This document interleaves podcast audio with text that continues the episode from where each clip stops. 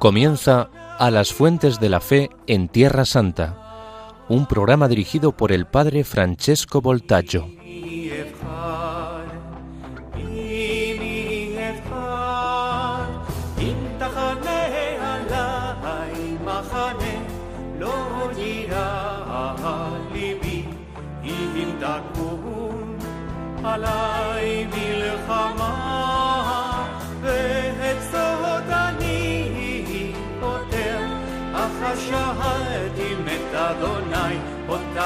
Aqueles Otários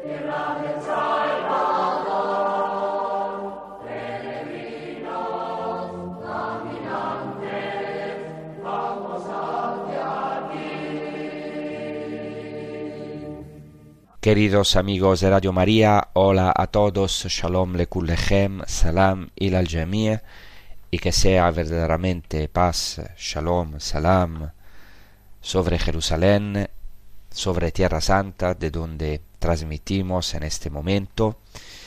La última vez, en el último episodio, comenzamos a tratar de la primera Pascua que Jesús vive en Jerusalén según el Evangelio de Juan eh, en esta Pascua expulsa a los mercaderes del templo de Jerusalén, entonces hay una purificación, como una Hanukkah, como se dice en hebreo, una rededicación del templo de Jerusalén por parte de Cristo.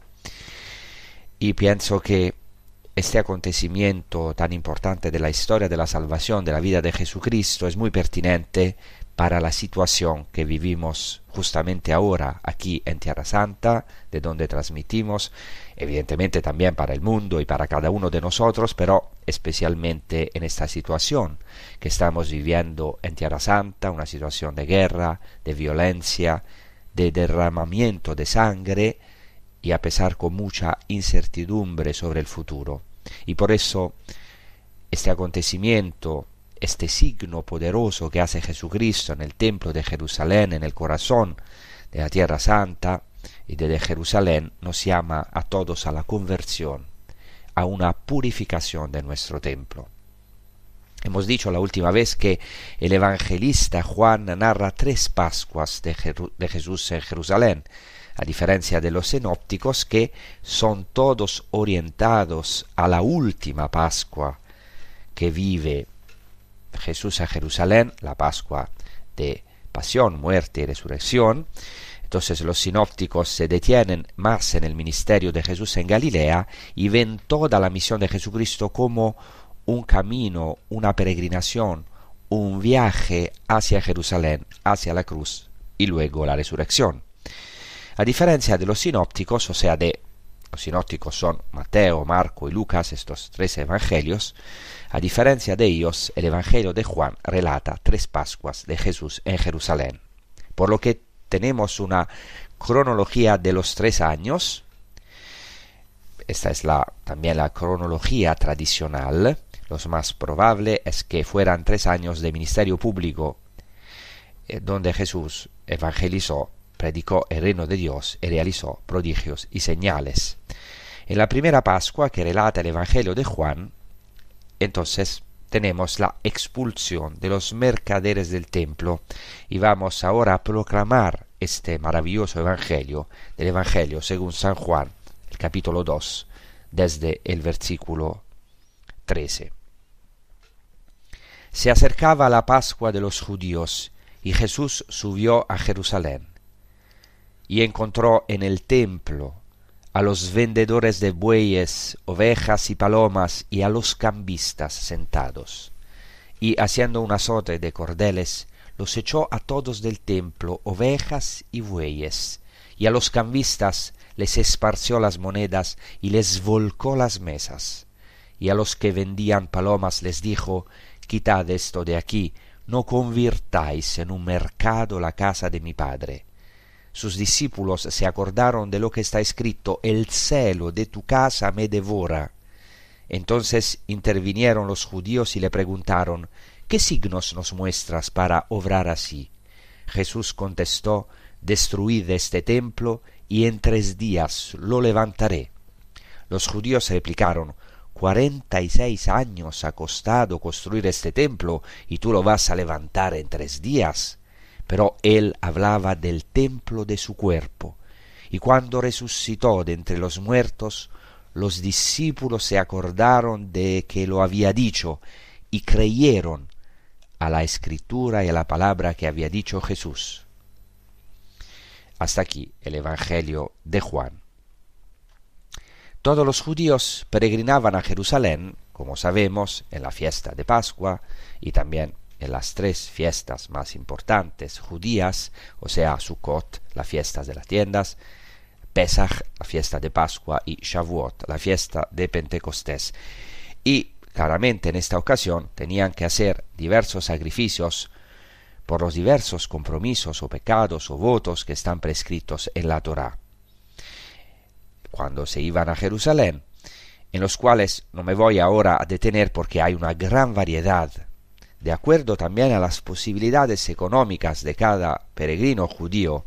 Por eso en ese Evangelio tenemos bueyes, ovejas o palomas. Son las diversas posibilidades, eh, también ah, eh, conformemente a los diversos diferentes sacrificios, pero también es verdad que los ricos ofrecían bueyes, otros ovejas y los pobres generalmente podían en ciertas ocasiones, ocasiones ofrecer palomas y recuerdan cuando Jesús, José y María presentan a Jesús en el templo, es decir, ofrecen lo que estaba prescrito según la Torá, según la ley, ofrecen un par de tórtolas, de palomas, porque esta era la ofrenda de los más pobres.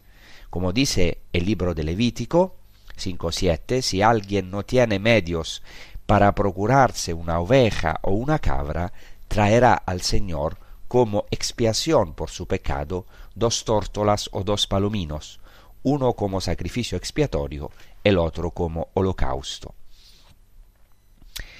Por eso había bueyes, ovejas y palomas alrededor del templo, y así era necesario comprar los animales para el sacrificio, porque era difícil para muchos peregrinos llevar, traer estos animales en todo el camino de, peregrinación. Entonces, era necesario comprar los animales y también los cambistas eran necesarios para las ofrendas y para pagar el impuesto anual al templo. ¿Por qué? Porque siendo el impuesto anual al templo medio ciclo, es decir, un didracma o dos denarios, era el impuesto prescrito para los varones judíos mayores de 20 años. ¿Y por qué había cambistas? Eso es importante. Los cambistas estaban ahí en el templo o en sus inmediaciones porque tenían que cambiar los denarios romanos, que era la moneda corriente, o las dracmas griegas. Cambiarlas, estas monedas, en la única moneda autorizada en el templo. Porque tienes que saber que estaba prohibido hacer circular moneda romana en el templo, es decir, con la imagen del, emperador, de César. Estaba prohibido. Por eso Jesucristo, cuando le tentaron y le preguntaron, ¿es lícito o no pagar el impuesto a los romanos y al César? Estaba en el templo y Jesús estando en el templo les dice, mostradme la moneda y la inscripción. Y para así decirlo, caen en la trampa porque sacan una moneda romana y Jesús les pregunta ¿de quién es la imagen y la inscripción? Y ellos respondieron del César. Entonces dad, responde Jesucristo, dad al César lo que es de César y a Dios lo que es de Dios. Entonces sacan la moneda romana que estaba prohibido introducir en el templo porque había antes que cambiarla por una moneda que se llamaba ciclo de tiro.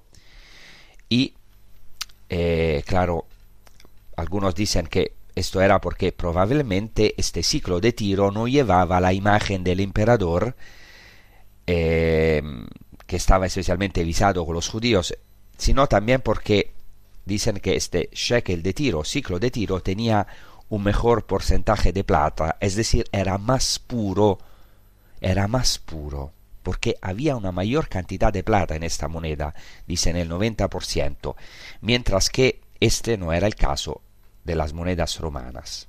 Pero también no tenía la imagen del emperador, por lo que no tenía la imagen del César, del que más tarde se erigiría como un dios y por eso se utilizaba este shekel de tiro.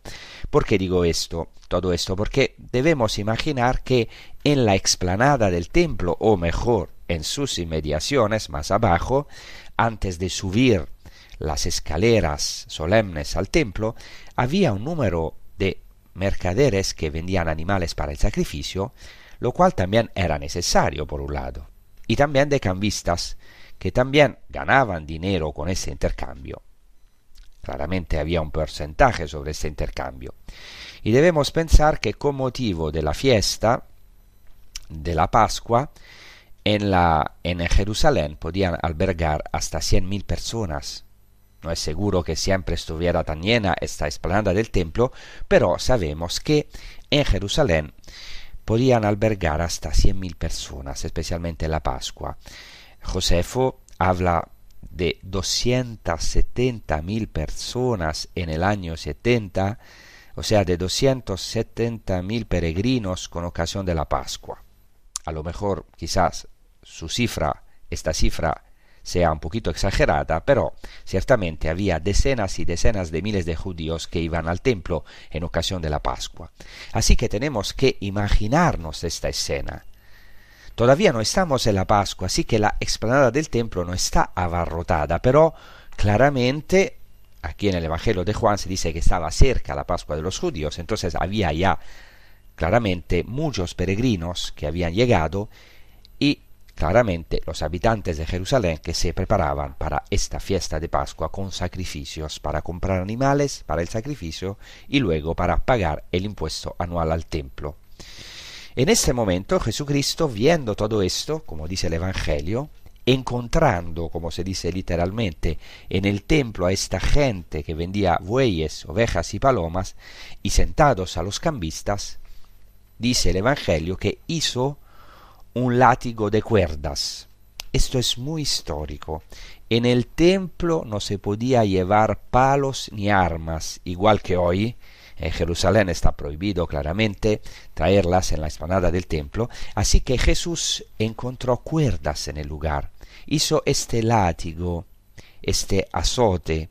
En griego se utiliza una expresión importante, un término, eh, que es el término fragelion, o sea, en griego se dice poiesas fragelion, o sea, hizo un, un azote, un látigo, un látigo de cuerdas.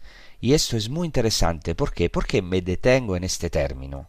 Porque en la tradición judía hay algunos textos, fijaos, que hablan del azote del Mesías. En, en hebreo, Hevel HaMashiach.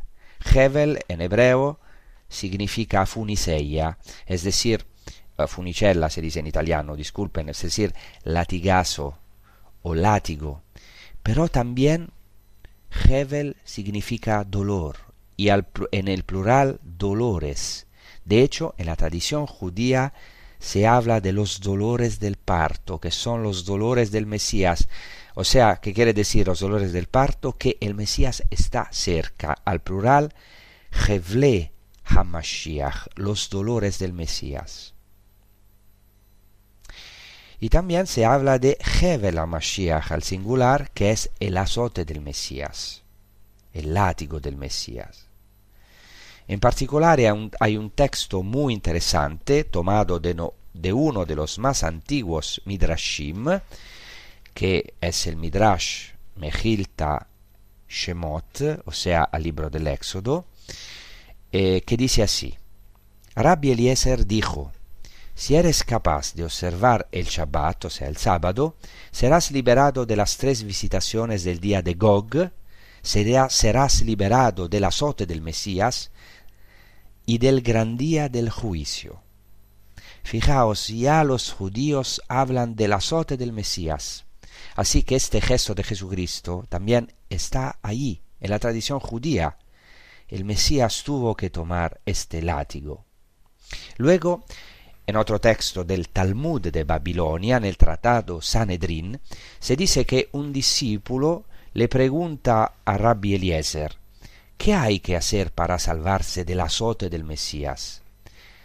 Se dice en, eh, en, hebreo, la Mashiach, o sea, ¿cómo podemos salvarnos del azote del Mesías? Y Rabbi Eliezer responde, atiende a la Torah, es decir, atiende a la palabra de Dios y a las buenas obras. O sea, la palabra y la caridad. Incluso el libro del profeta Isaías había profetizado que brotando del tronco de Jesé, que traerá la paz universal, tendrá una vara, o sea, en hebreo, un shevet, un cetro, un báculo, una vara. Dice el libro del profeta Isaías 11:4, su palabra será una vara que herirá a los violentos. Entonces alguien puede decir, pero entonces Jesús aquí es violento, siendo este expulsión de los mercaderes del templo. Jesús no es violento, Jesús es Dios. Y Dios es celoso. Celo en hebreo se dice kin'a y quiere decir en el mismo tiempo celo y también, o sea, tener celo, pero ser celoso, pero también tener un celo divino. Entonces es muy interesante que Dios es celoso, no en el sentido de que tenga un sentimiento negativo, sino en el sentido de que tiene un exceso de amor. Es celoso para nosotros, para su pueblo.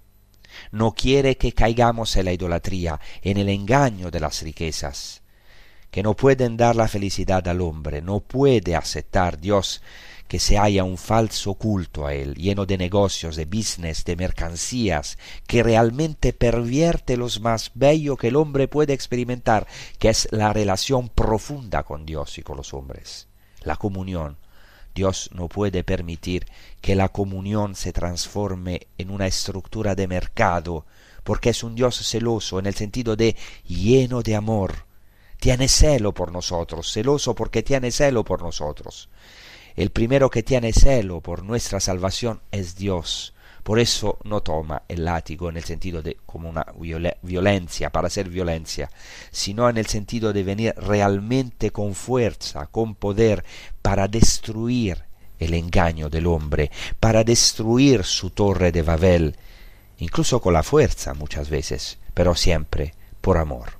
Entonces ahora vamos a rezar con un canto que se titula Nuestra gloria es la cruz de Cristo. El Señor es nuestra salvación, dice este canto. Vida, resurrección. No hay amor más grande de quien da su vida. Esto es el, celo del Señor, el amor eh, infinito hacia nosotros. Nos ha enviado Jesucristo para purificarnos, para expulsar los mercaderes de nuestro templo, porque muchas veces todavía nuestra vida, nuestro corazón, que es el templo de Dios, nuestro más íntimo, que es el templo de Dios, se puede transformar en un lugar de mercancía. Entonces rezamos profundamente con este canto.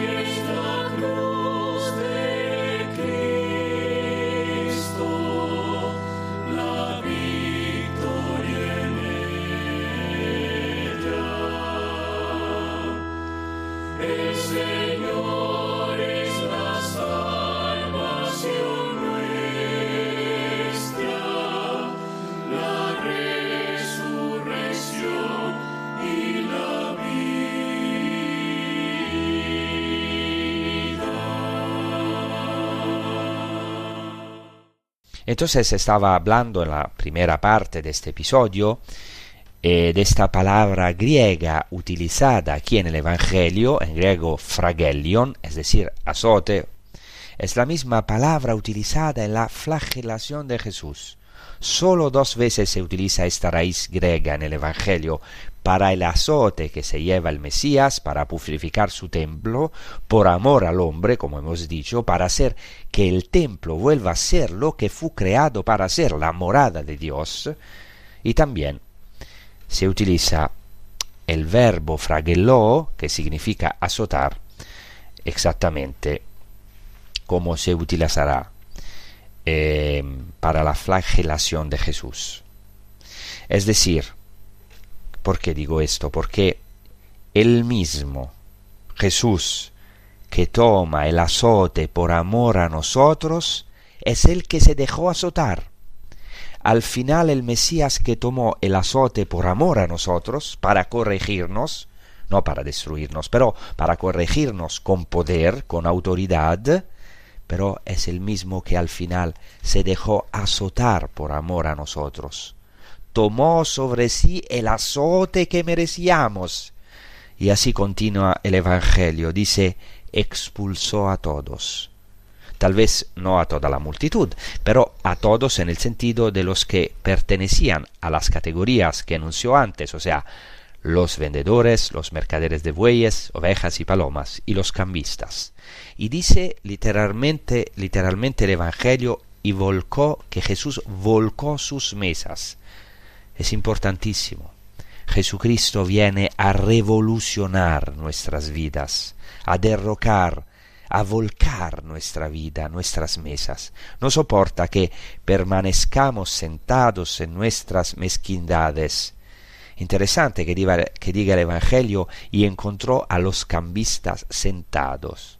Está claro que un cambista normalmente está sentado, antiguamente estaban sentados, pero lo enfatiza como indicando que estaban sentados en su mezquinidad, contando sus monedas en sus negocios. Y también es una referencia a la llamada de los apóstoles. Uno de ellos, como sabemos, era un publicano, que estaba sentado.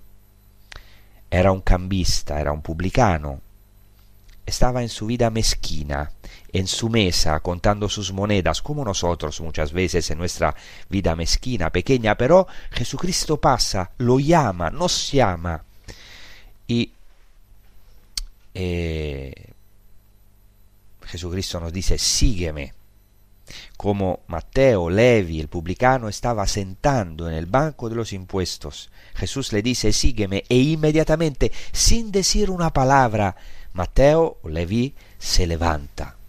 Mateo no será recordado por ninguna palabra pronunciada en las narraciones de los evangelios, sino solo por un gesto. Se levantó y a partir de este momento su vida dará un vuelco, se revolucionará. A partir de este sígueme y al final de este episodio también vamos a rezar con un canto eh, que, que dice exactamente te seguiré Señor, no como uno esfuerzo del hombre, sino como una gracia. El Señor pasa, va a volcar nuestras mesas, a volcar nuestros esquemas y nos dice hoy, sígueme. Y entonces Jesucristo vino a dar un vuelco, un vuelco a nuestra vida, como hizo con Mateo, con Leví, el apóstol, dar un vuelco a nuestra vida para el bien, para salvarla, para revolucionarla, para sacarnos. Aquí está la Pascua. Jesucristo vino a sacarnos de nuestro Egipto, de nuestra oscuridad, de nuestra tristeza, de nuestra vida mezquina y pequeña, para abrirnos horizontes inesperados con Él, para un viaje maravilloso, un viaje pascual con Él, hasta el cielo, hasta la Pascua verdadera, la Jerusalén celestial. Por eso es interesante que después de voltear las mesas Jesucristo da una palabra y se la dice a los vendedores de palomas. Interesante que no se la dice a todos. ¿Por qué se la dice a los vendedores de paloma? Estos eran los que vendían las ofrendas para los pobres y, se, y así hacían dinero con los pobres y tal vez también porque la paloma tiene un símbolo, eso es un símbolo especial para Israel como sabemos, la paloma en la escritura es la imagen del fin del diluvio, y esta imagen tan hermosa de la paloma es también la imagen del pueblo de Israel. Esta paloma blanca, que luego por supuesto será también el símbolo del Espíritu Santo. Y entonces estos mercaderes hacían una mercancía de la paloma para hacer dinero con los pobres y así Jesucristo dice esta palabra justamente a los vendedores de paloma Llevaos esto de aquí y no hagáis de la casa de mi padre un mercado. Y aquí cumple lo que ya dice el final del libro del profeta Zacarías, donde se dice en aquel día no habrá ni un cananeo en la casa del Señor de los ejércitos. El texto hebreo dice un cananeo, es decir, un mercader, es decir, el Señor Dios, cuando venga con su Mesías, o el Mesías cuando venga, en aquel día, en el día mesiánico, hará desaparecer a los mercaderes de la casa del Señor, es decir, del templo. Y entonces los discípulos recordaron en ese momento, todavía no comprenden la profundidad de ese acontecimiento, pero recordaron que estaba escrito, el celo por tu casa me devorará, que es una palabra del Salmo, una palabra maravillosa que dice en hebreo, kinat beitcha ajalatni, o sea, el celo de tu casa me ha devorado. Y después dice, y los insultos de los que te insultan caen sobre mí. Entonces Jesucristo cumpla esta palabra. Él es el celota, el que tiene, el celota espiritual, el que tiene celo por la casa de su padre. Este celo lo devora. Tiene como un fuego en los huesos dentro de él, más fuerte que el que tenía Jeremías que dice también que tenía este fuego del celo en sus huesos. Pero también este celo está ligado a recibir insultos, recibir persecuciones, porque dice el Salmo, el celo de tu casa me devora, las injurias de los que te insultan caen sobre mí. E inmediatamente en el Evangelio los judíos dicen a Jesucristo, le preguntan, ¿qué signo nos muestras para hacer estas cosas?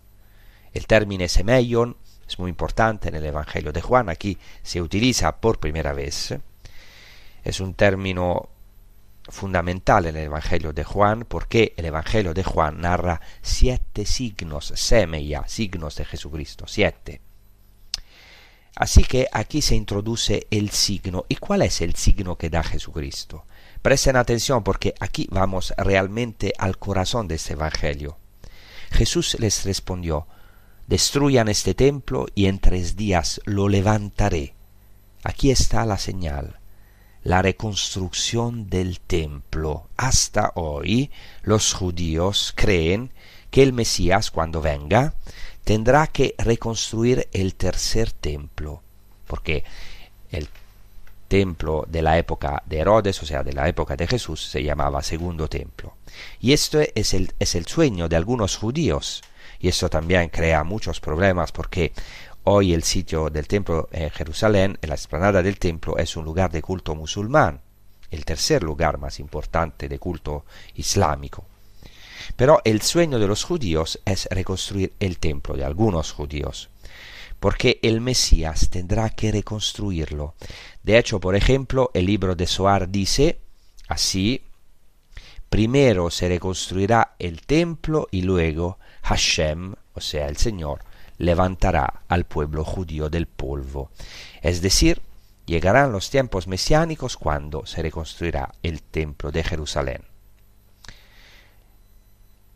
Hoy, hasta el día de hoy, todo judío, cuando reza la Amidah, que es la oración más importante cotidiana del judío, la, oración de la Amidah porque se hace de pie, dice así, a Dios, cada judío cada día.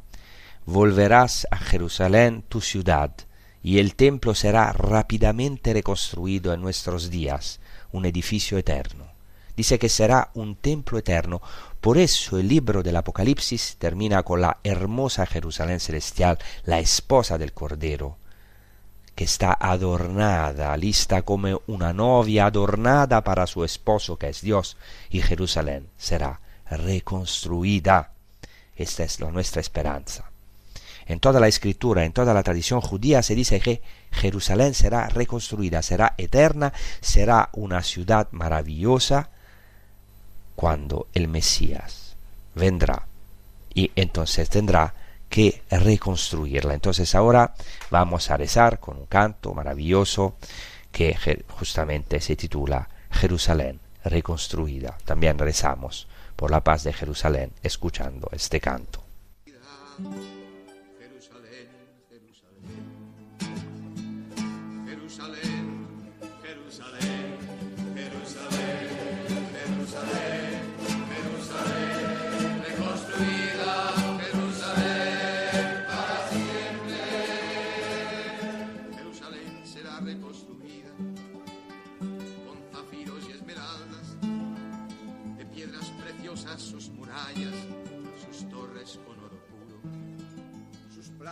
Serán de rubí, sus calles de oro de Ofir, sobre sus puertas se soltará y en sus casas se cantará.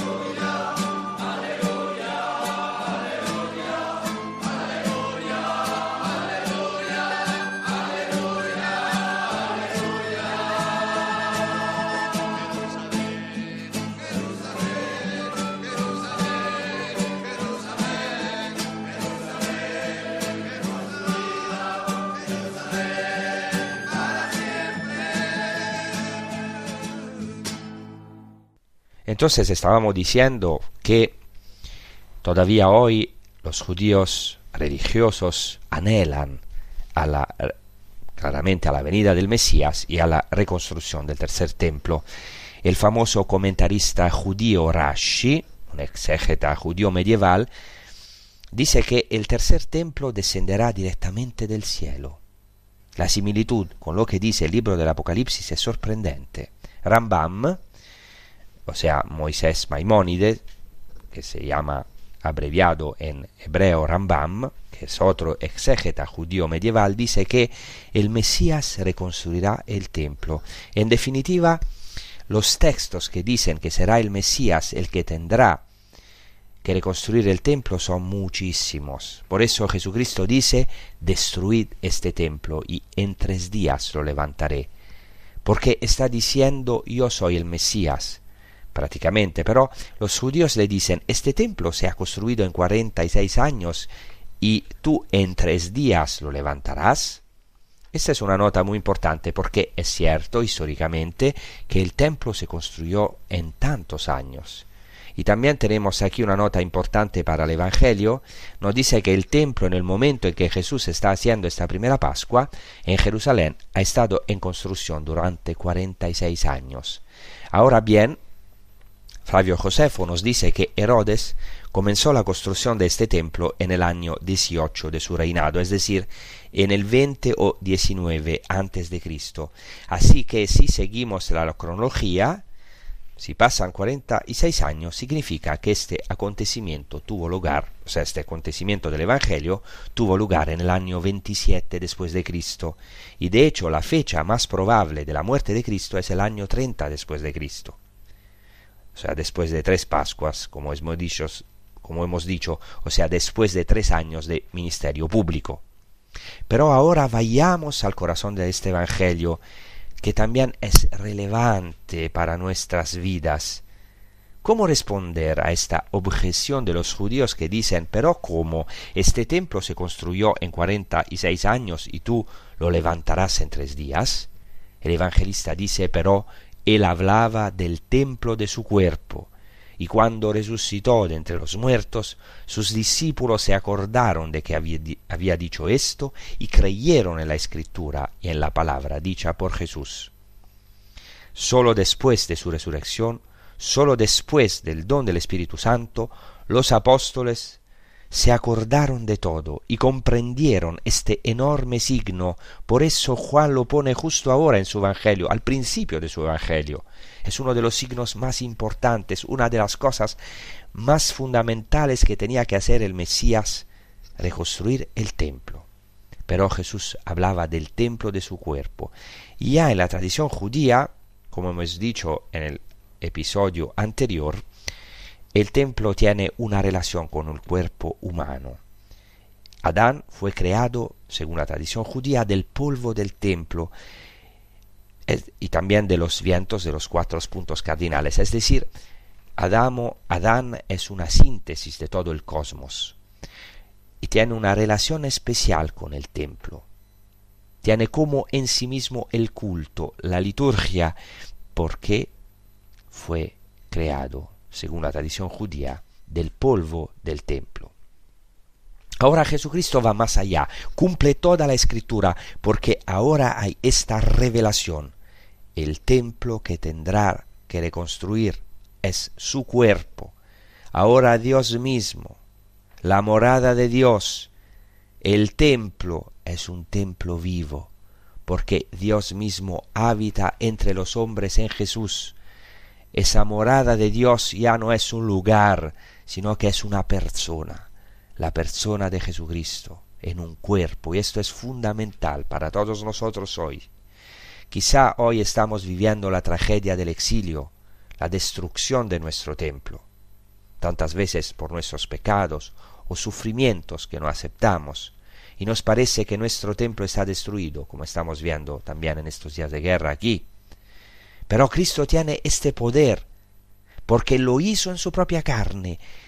El templo de su cuerpo fue destruido, y en tres días Él lo hizo resucitar, este templo lleno del Espíritu Santo.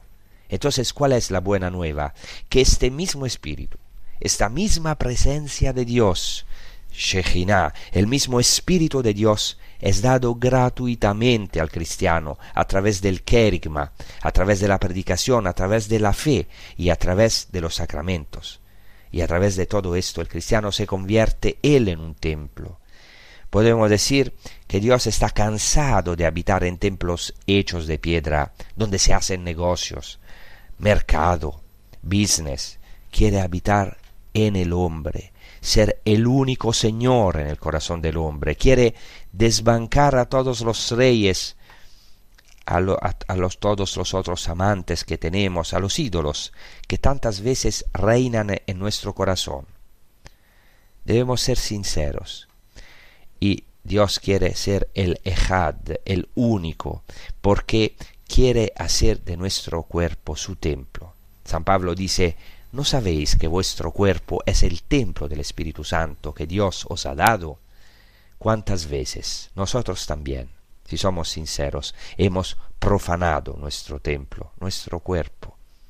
Seamos sinceros, ¿cuántas veces hemos profanado nuestro cuerpo con los malos pensamientos o con tantas otras cosas que conocemos? Pero Cristo tiene este poder, Él es este templo nuevo y el templo nuevo es también la iglesia, porque Cristo ha dado su espíritu a la iglesia, que es su templo en la tierra, que siempre resucita, incluso de las crisis. Por eso no debemos tener miedo a los momentos difíciles, a las tribulaciones, a las tribulaciones, también a los escándalos, aunque nos duelan muchísimo a todos, especialmente a los que aman la iglesia, e incluso a los que no la aman. Duelen a los débiles en la fe, incluso podemos decir a los ateos, pero Cristo dice es necesario que se produzcan escándalos. Hay de los que escandalizan, sin duda, pero es necesario para que surja, para que este templo se purifique. Cristo debe purificar su templo, aunque sea doloroso, para que surjan los verdaderos creyentes, para que surja su santidad en este mundo. No puede permitir Dios que su casa se convierta en un mercado, en un emporio, en un negocio de mercancías ocultas, etc. Por eso esta palabra es una buena noticia para todos nosotros. Cristo quiere reconstruir su templo en nosotros y tiene el poder de reconstruirlo aunque sea destrozado, aunque como pasó con el pueblo judío, el templo fue destruido, se perdió la esperanza y el pueblo fue llevado, traído muy lejos del templo. Entonces Dios quiere hacer de nuestra alma su templo, la casa de Dios y no una plaza de mercado. Sabemos que esta generación tantas veces se pierde. Algunos se pierden no porque sean malos, sino porque no tienes puntos de referencia. ¿Y cómo podrá la gente, el mundo, encontrarse con este pilar, con este punto de referencia absoluto, con este oriente que es Cristo, que es Dios mismo? Solo a través de nosotros. Por eso aceptamos, cuando Dios viene a purificarnos, cuando también toma el látigo o el azote, sí. La misericordia de Dios coincide con su justicia. La misericordia de Dios es su justicia y su justicia es misericordia. A veces Jesucristo tiene que tomar este látigo y también tiene que darnos correcciones. Correcciones amorosas, pero también fuertes.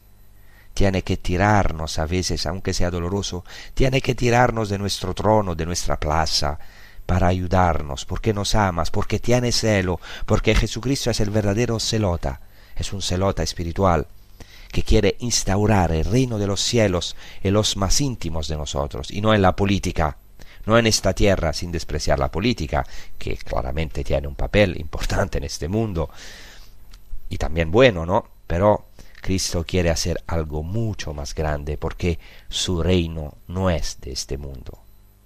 Bueno, espero que estas palabras de, cual, de alguna manera os hayan ayudado y ahora os deseo una buena continuación con los programas de Radio María. Solamente deciros que podéis seguir este episodio y los anteriores en el sitio web de podcast de Radio María España.